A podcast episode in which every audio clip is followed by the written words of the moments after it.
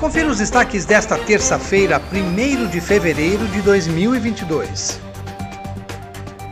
O vereador Pedro Kawai disse hoje que apoia a iniciativa da Prefeitura em promover uma ampla campanha de divulgação para que os usuários de ônibus urbanos sejam estimulados a adquirir o cartão de transporte público. Como membro da mesa diretora da Câmara de Piracicaba, Kawai participou na semana passada de uma reunião com a Prefeitura que contou com a presença de dirigentes do Conselho de Entidades Sindicais de Piracicaba, CONESP. O objetivo era buscar um entendimento acerca do valor das tarifas de transporte coletivo na cidade. Segundo o vereador, a reunião foi necessária para fazer com que o governo revisse o aumento em uma época difícil, especialmente para os trabalhadores. Dois dias depois do Natal, a Prefeitura anunciou o aumento de 16,53% nas tarifas de ônibus, que passaram de R$ 4,90 para R$ 5,60.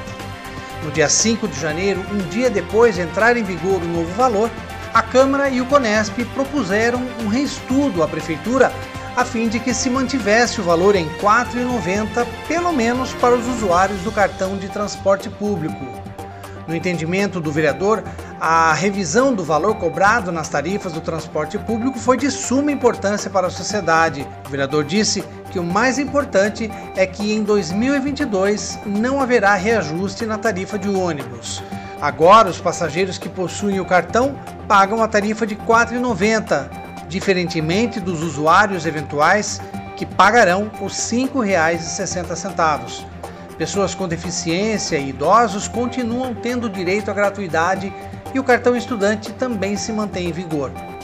Para o vereador Pedro Kawai, a prefeitura precisa fazer uma ampla divulgação pelos meios de comunicação, através das suas redes sociais e na forma de publicidade para que as pessoas sejam informadas que podem adquirir o cartão sem custo. Basta levar um documento com foto e solicitá-lo junto ao Terminal Central de Integração. E a Prefeitura abriu hoje a agenda de vacinação para crianças se vacinarem contra a Covid-19.